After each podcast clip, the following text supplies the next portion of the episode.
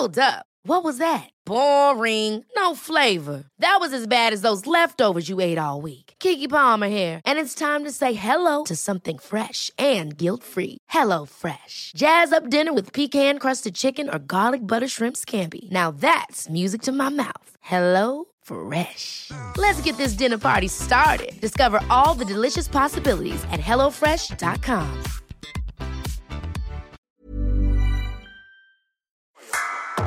Bienvenidos sean todos a una edición más de la guía del fin de semana, la última del mes de junio del 2020. Una muy especial, pues la pintaremos de colores del arco iris, porque precisamente el 28 de junio se conmemora el Día del Orgullo LGBTI. Las letras pueden ser más, pero les tengo algunos significados que puede ser que se refiera a lo lésbico, gay, bisexual, transexual, transgénero, travesti e intersexual. Mi nombre es Ariana Bustos Nava, la señorita etcétera, y las recomendaciones que seleccioné para ustedes contemplan películas, marchas virtuales y hasta galletitas. Además, como invitado especial tenemos al Centro Cultural de España, que también tiene acciones alusivas a la comunidad gay, pero un programa sobre género todo el año. La guía del fin de semana, con la señorita etcétera.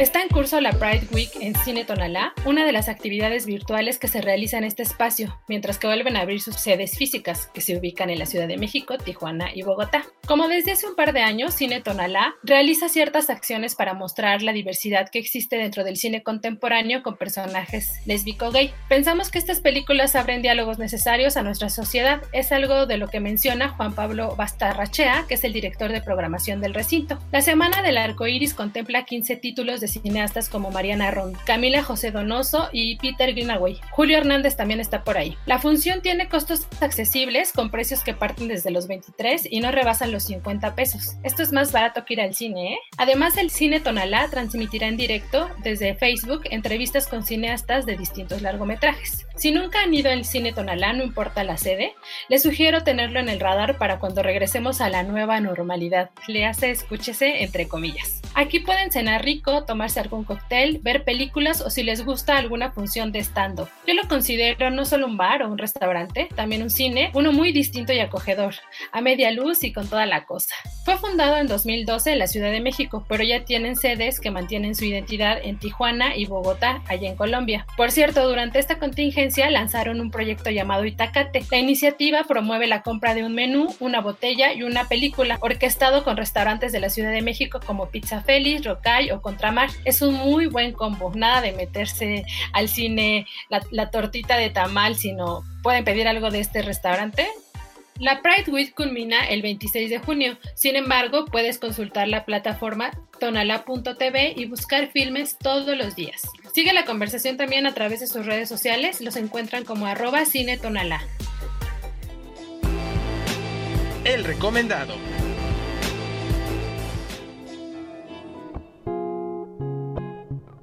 Hay un espacio en el centro histórico a espaldas de la Catedral Metropolitana que destaca no solo por su fachada barroca y largas ventanas que dejan ver exposiciones cuando vas pasando por ahí. Hablo del Centro Cultural de España que en noviembre del 2002 fue inaugurado por los reyes de España, don Juan Carlos I y doña Sofía. Para conocer mejor su concepto y saber qué actividades promueven, esta entrega invitamos a Rodrigo García, subdirector de Cooperación Cultural del Centro Cultural de España. Para empezar, gracias por tomar la llamada.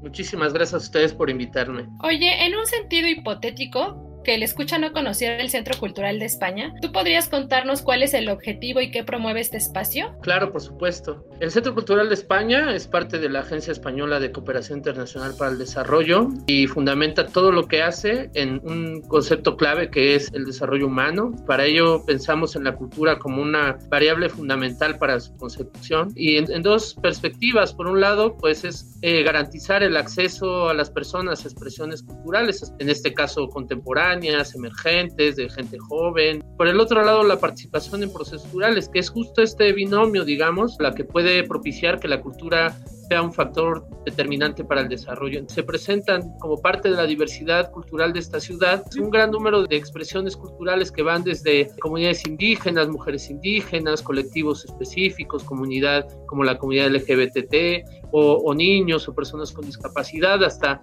temas como más de arte contemporáneo o exploración de sonido o poesía transdisciplinar o cosas así eh, digamos que una perspectiva muy amplia de actividades que responden justo a este tratar de poner en valor a la diversidad cultural como un componente fundamental también del desarrollo. Entonces, en el Centro Cultural pueden encontrar una expresión muy grande de actividades, de expresiones culturales y que están dirigidas a un público predominantemente joven, a niños y niñas, pero que al que puede acceder personas de todas las edades, canalizar el ocio, el, espacio que tienen de disfrute hacia eh, la cultura como un componente fundamental para su desarrollo. ¿Qué actividades nos podemos encontrar desde que vamos llegando hasta la terraza? Esta diversidad también se transforma en todos los formatos que las artes y las expresiones culturales te dan, no siempre de gráficas, algunas que tienen que ver más con archivo, investigación, piezas o arte sonoro. Hay una gama amplia de lo que te puede encontrar ahí en términos de exposiciones, desde los premios nacionales de fotografía hasta eh, colectivos independientes que trabajan a partir de soportes fotográficos, pues temas como la violencia o la diversidad. Ustedes van subiendo por las escaleras en los muros del centro cultural, también puedes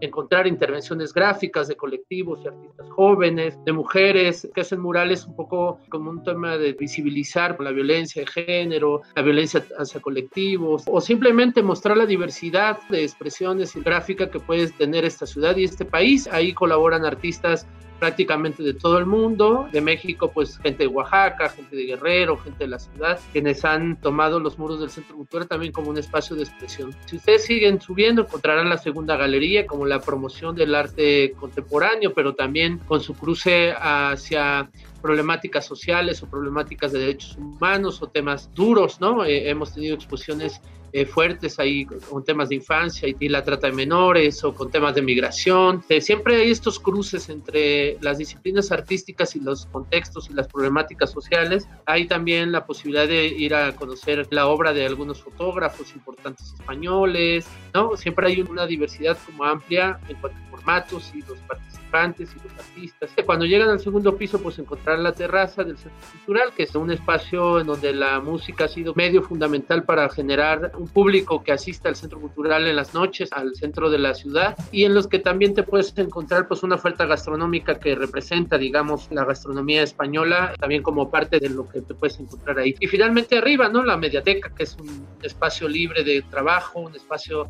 donde puedes consultar un acervo muy especializado en temas de gestión cultural, de la diversidad, ¿no? Y de la literatura, etcétera. Precisamente el Centro Cultural me, me gusta y me resulta atractivo o también importante que la gente lo visite, bueno, cuando se pueda, ¿verdad? Pero porque tiene justo este ejemplo de mestizaje, ¿no? Entre la comunidad española, pero incluso tienen ahí también un museo, ¿no? El Museo de Sitio está también súper cerca del Templo Mayor y digamos que creo que sí es un buen ejemplo de todo este cruce. El Centro Cultural tiene 6.200 metros y para los que han estado físicamente ahí es un poco complicado de recorrer porque tiene como muchos niveles, escaleras que suben y bajan, elevadores, etcétera. Dos espacios fundamentales, el Museo de Sitio, se presume que eran las ruinas del antiguo Calmeca, de parte de la ciudad del Templo Mayor, y que era donde estudiaban los nobles aztecas. Una ventana arqueológica increíble, única en su tipo en la ciudad. Hubo la fortuna de que tanto el gobierno de México como el gobierno de España acordaran hacer este espacio a través de los vestigios que se encontraron, la historia de este inmueble, ¿no? que por un lado es el edificio colonial que está en Guatemala 18 y por el otro lado el edificio nuevo que está en Donceles 97. Y el espacio X, que es el auditorio del Centro Cultural, que es un auditorio eh, amplio en, lo que, en, el que suceden muchísimas cosas, desde presentaciones de libros, presentaciones escénicas, música, conferencias, encuentros, etcétera, y todos eh, de entrada libre y todos pensados para las personas de esta ciudad. Hay, hay algunas cosas que recibimos, digamos, que hacemos con contrapartes, que, que no tienen fines de lucro, pero sí necesitan una especie de soporte, ¿no? Para, para poderse realizar en términos de, de recursos, pero finalmente intentamos que la gran mayoría de las cosas sea gratuita. Buenísimo. Y ya nada más para que se den una amplitud de, de, la importancia que tiene ese tipo de espacios culturales en el mundo, pues tienen ahí en, bueno, sé que tienen en Guatemala, hay otras, otros espacios ahí también en España, en Chile y bueno, aquí en México, ¿no? Hay 17 centros, había 19, algunos han cerrado o han cambiado un poquito los objetivos a otras, a otras zonas, pero sí prácticamente en el Triángulo Norte, en Centroamérica, Argentina, Uruguay, Chile, hay una vasta oferta, ¿no? Todos eh, digamos, como forman esta red, la red de centros culturales de España en Iberoamérica, y, digamos, de línea la, la política exterior en materia de cultura del Ministerio de Relaciones Exteriores de España. Escuchen la radio. Nuestra radio lleva cinco años, está cumpliendo seis años. Es una radio hecha por jóvenes, hombres y mujeres, y por niños y niñas, quienes generan contenidos y transmiten prácticamente 24 por por 7, pues estén atentos a nuestras convocatorias. Ahora, a partir de julio, retomaremos eh, con más profundidad y con más, eh, realizaremos muchas actividades para ustedes, entonces, este, pues estén ahí pendientes. Para que todos lo tengan ahí en el radar, ahora que ya estemos en semáforos verdes y podamos ir a visitar el espacio, sino seguirlos también en sus redes sociales que los encuentran como arroba ccemx.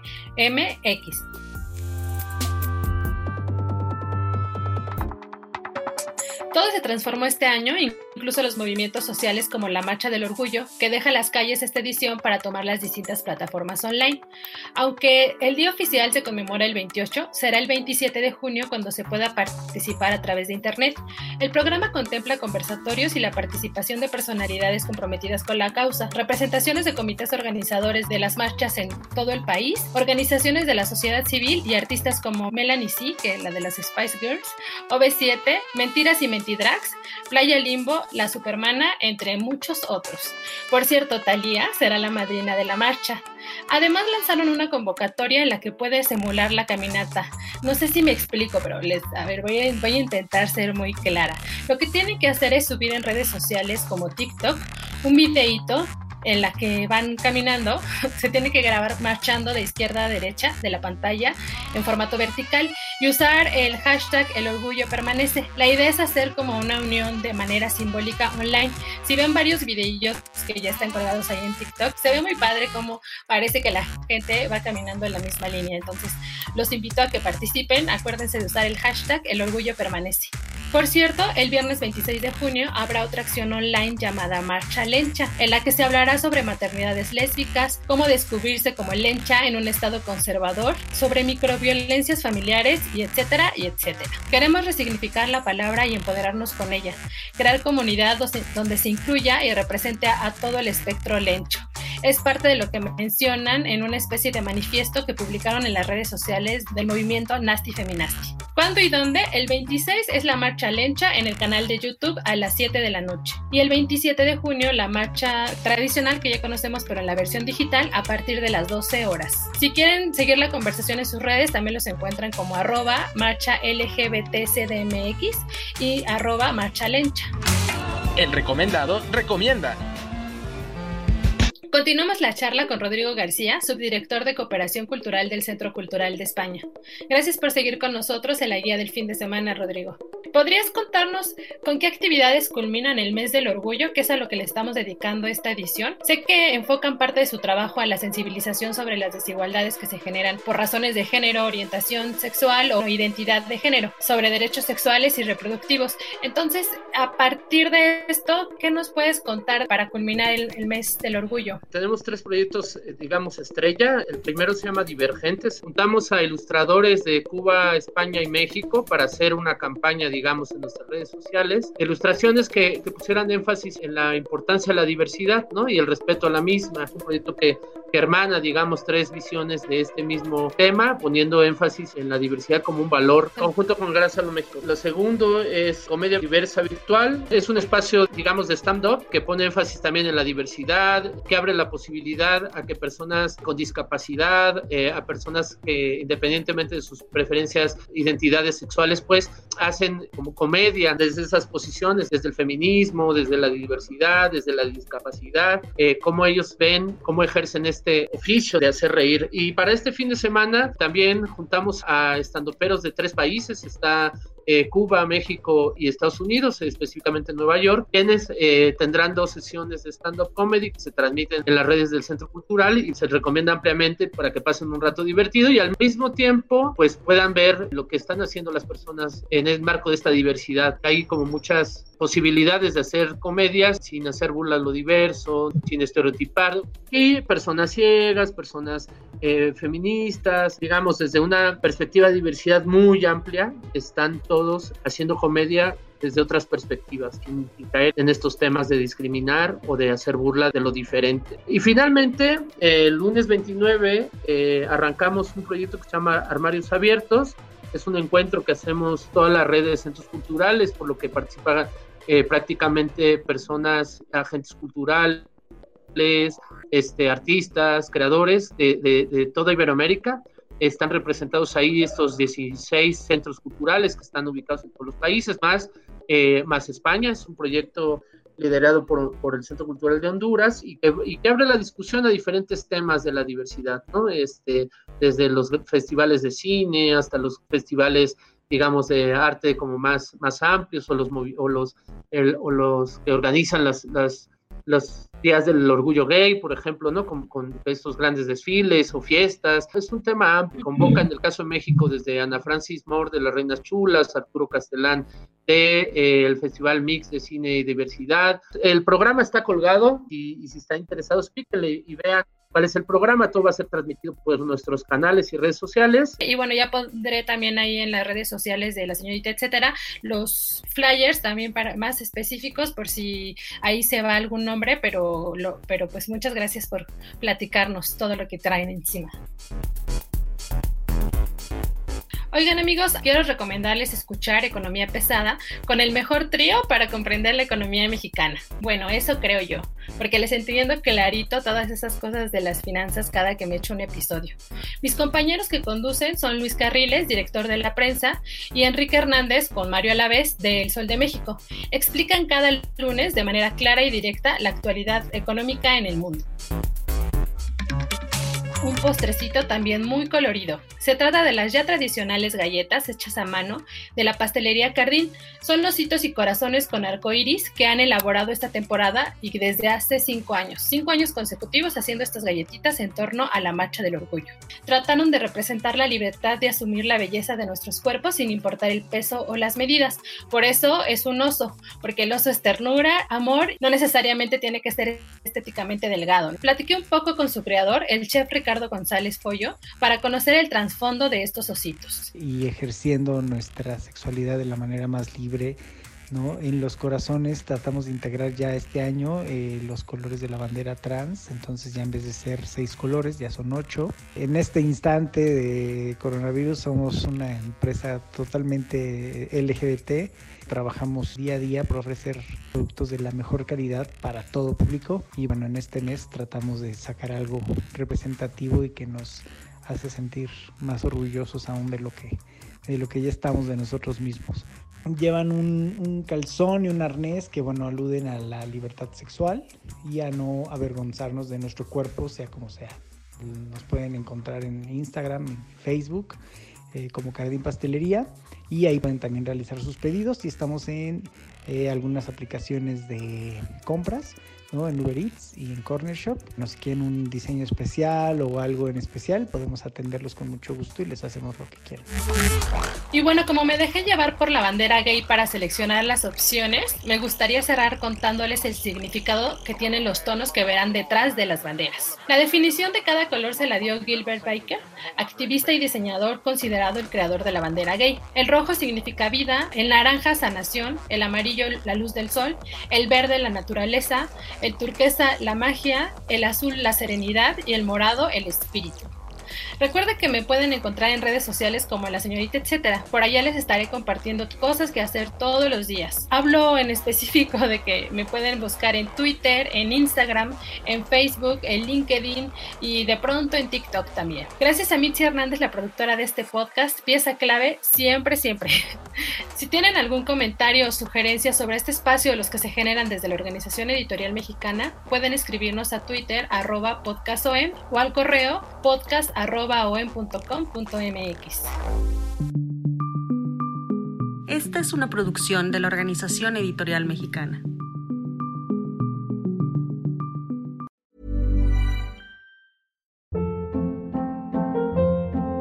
Hold up. What was that? Boring. No flavor. That was as bad as those leftovers you ate all week. Kiki Palmer here, and it's time to say hello to something fresh and guilt-free. Hello Fresh. Jazz up dinner with pecan-crusted chicken or garlic butter shrimp scampi. Now that's music to my mouth. Hello Fresh. Let's get this dinner party started. Discover all the delicious possibilities at hellofresh.com.